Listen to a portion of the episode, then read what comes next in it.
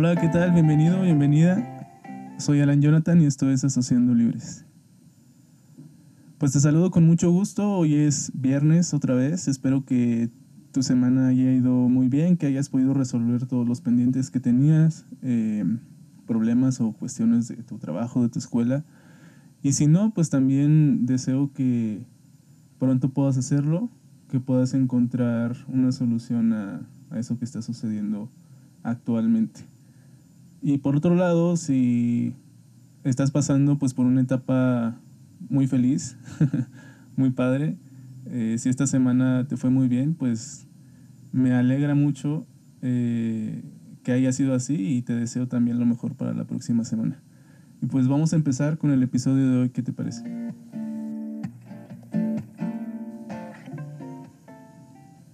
Por lo general en este espacio tocamos temas relacionados con el bienestar propio, con la necesidad de ponernos atención a nosotros mismos, para darnos cuenta de qué es lo que, es, lo que vamos eh, necesitando, ¿no?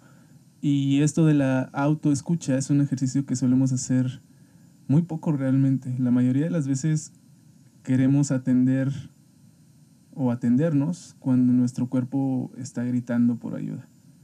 Cuando se manifiesta el síntoma de un malestar añejo en una enfermedad, te duele mucho el estómago y tu cuerpo te obliga a ir al hospital literalmente. O de pronto sufres un ataque de ansiedad y entonces tu psique te obliga a detenerte en seco, parar y respirar para cambiar algunos hábitos o actividades que probablemente están provocando esos, esas crisis de ansiedad. Pero esta situación no necesariamente debería ser así. Lo ideal sería tratar de tener desarrollada una escucha atenta hacia nosotros mismos, hacia nuestra salud emocional, nuestro bienestar mental y nuestro estado físico. Cuestión que no resulta fácil de desarrollar, pues esta decisión tiene que ver con el desarrollo de la sensibilidad hacia todos estos asuntos que acabo de mencionar, además de la inversión considerable de nuestro tiempo cotidiano para esto. Y si esto es así para nosotros mismos, si resulta complejo desarrollar este tipo de sensibilidad, escucha y toma de decisiones cuando se trata de trasladarlo al otro, a las relaciones que tenemos con los otros, con los que nos rodean, nos damos cuenta de que se trata de una asignatura casi destinada a fracasar. Y ahora voy a explicarme. Con esto no quiero decir que somos seres totalmente incapaces de sentir empatía por los demás o que en ningún momento consideramos a los demás en nuestra forma de conducirnos.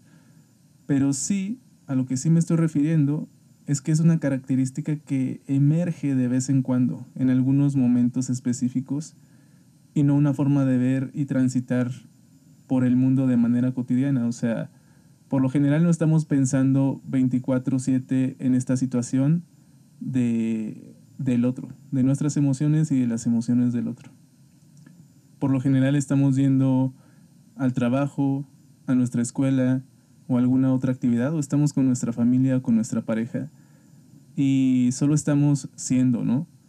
Mm, la mayoría de las veces, vuelvo a repetir, no estamos pensando en esto. Sí que hay personas que lo tienen más desarrollado que otras, pero por lo general pues no es la norma, ¿no?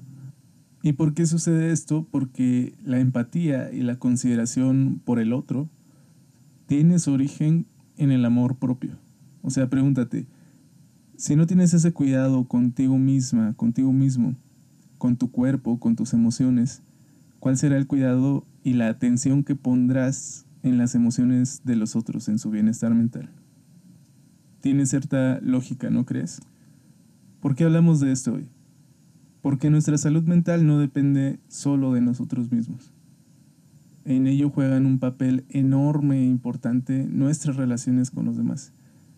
El otro nos ayuda a saber quién es yo, nos permite diferenciarnos y acceder a la individuación, no a la individualidad, cosa que en lo personal eh, pongo mucho en tela de juicio, pero sí a la individuación. Desde el momento en que nuestros padres deciden nombrarnos cuando somos bebés, se está jugando nuestra propia existencia. estas son tus manos, estos son tus pies, qué bonitos ojos tienes, nos dicen los padres, la madre o el padre, y entonces algo ahí está activándose para decir, tengo unos ojos bonitos, tengo unas manos y estos son mis pies. Los otros nos están nombrando todo el tiempo y entonces existimos.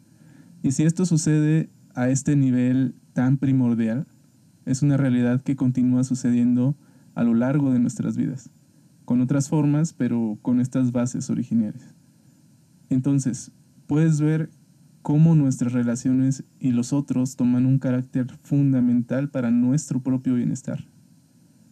El pequeño problema es que no tenemos total control o libertad sobre lo que los demás sienten o piensan.